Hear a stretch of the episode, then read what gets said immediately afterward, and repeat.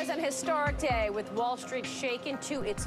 Hello，大家好，今天呢，我们来讨论一下可能是会跟比特币相关的这么一本书，它的名字呢叫做《第四次转折》，英文名字呢叫做《The Fourth Turning》。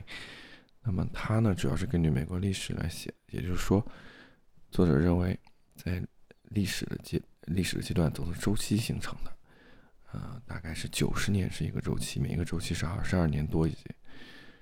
那他把每一个小小周期呢，也就是每二十二年呢，称为一次一次转转折。作者认为，现在我们正处在第四次转折当中。呃，这个第四次转折呢，之前也出现过几次，所以说呢，我们根据年份推算呢，可能也是能算出来前几次转折的时间以及发生的事情。那作者认为呢，这些转折啊，它都是跟这个每一代人他成长的时间是怎么样的。比如我们经常看到说这个。呃，强者，呃，就是困难的时代会产生强者啊，强者呢，长大之后又会创造出来繁荣的时代，繁荣时代又会产生弱者，弱者呢，长大之后又会产生混乱的时代，混乱时代呢，又会产生强者，这么大概就是这么一个周期。那在这个书里面呢，他也就是说，社会呢也不是前前进的这么周期前进。那么，关于这个大周期啊，也是跟这个瑞达聊，他在这个。原则当中产生，顺便说它周期是类似的，啊，它聊的周期应该是八十年一个周期，所以说呢，也都是差不多的。我们可以看一看啊，之前的第四次转折，也就是上一个大周期的第四次转折呢，作者认为是在二十九年到一九四五年。那二十九年我们都呃很明白啊，就是说产生了这个经济危机。那我们这一次第四次转折，算一算时间正好呢，现在零八零九年。是我们这是第四次转折开始，那零八年的第四次，经济危机也是四大危机啊。跟二九年呢，在幅度上可能是差一些，但是持续时间可能是会稍微长一点。那上一次的第四次转折呢，二九年到四五年发生了什么？我们都知道，这发生了第二次第二次世界大战。那这一次呢，我们相当于是已经在零八零九年之后又过了十年，那进入到第四次转折的。高潮阶段，那这次会产生什么呢？作者也是不得而知。嗯，我们再详细的讲讲一讲呢，它每个转折都叫什么？第一个转折呢，大家都厌倦了战斗，也就是说，呃，四五年之后，大家都厌倦了这个世界大战，重建了新世界，持续呢相对和平的时期。这个时间持续二十到二十五年之后呢，产生第二转折，作者认为呢叫觉醒，也就是当时一些。年轻的先知们，他们在和平的时期出生，反叛父母，创造了这么一个内部的革命。他们改变了自己的宗教啊、精神信仰，嗯，等等。呃，那刚刚登陆美国的新教徒可能是在上上个大周期当中产生的，或者说呢，呃，我们都说的这个 Boomers 啊，也是在二战之后的这么一个觉醒时期产生的。第三次转折呢，也就是说八十年代到到零八年，呃，认为这是一个解体的情况。嗯，Boomers 开始长大，从某种程度上啊，之前的一个和平的内部世界开始有了这么一个转变，改变了文化和对个人主人的崇拜。那所有的这个类似的事情上呢，大家呢想要咨询人少了，社会呢在慢慢的解体，政府对企业的管制也少了。这个时候呢，虽然是有道德败坏啊，犯罪率上升，也有一些好的方面，比如说有了这个大的科技公司，他们在慢慢成型，苹果公司、微软公司啊等等的。那第四。到了零八年的时候，也是第三次转折结束，到了第四次转折样的震荡，震荡创造了三次的第四次的这种情绪波波动。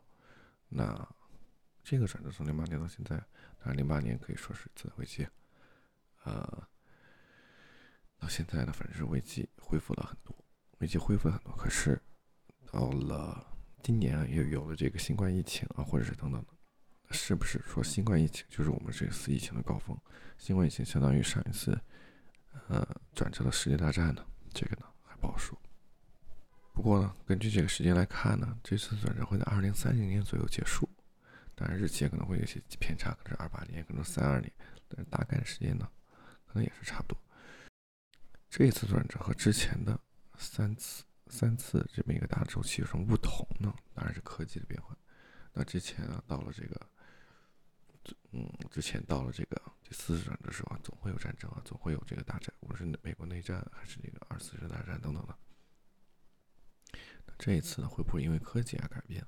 作者呃也不是作者，就是其他很多读者提出来。那零八年不是你说经济危机第四次转折开始吗？那么同样呢也是有比特币的一个出现。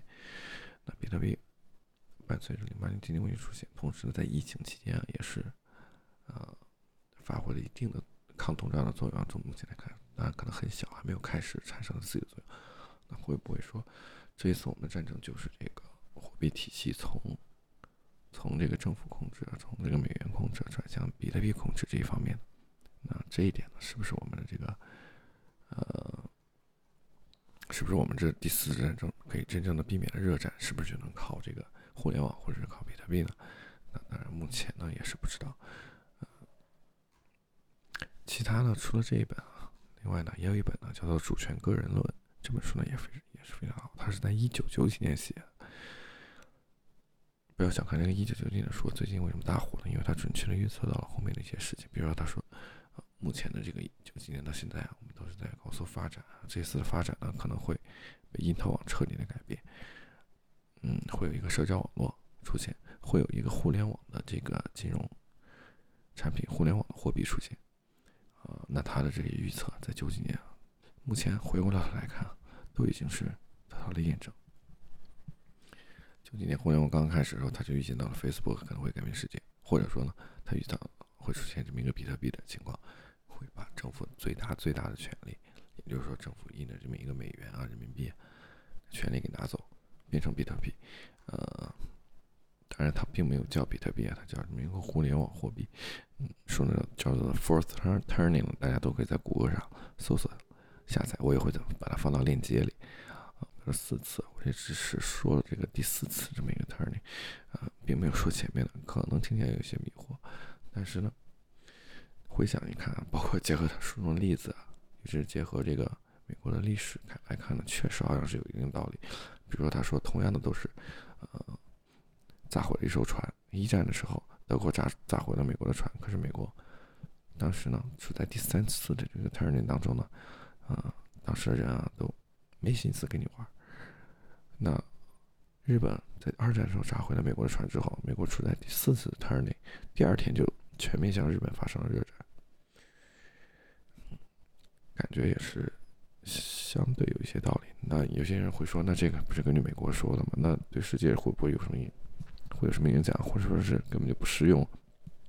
其实你把它套到世界当中，确实之前并不能对得上，但是呢，越来越会同步，因为。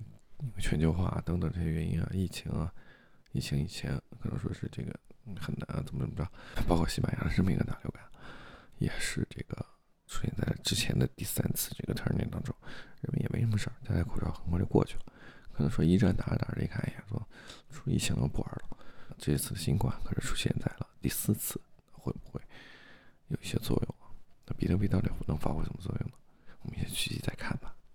但是无论怎么样，未来的十年一定是让人值得回忆的十年。那希望未来十年比特币可以继续的蓬勃发展。那感谢大家的收听，下一次我们再见，拜拜。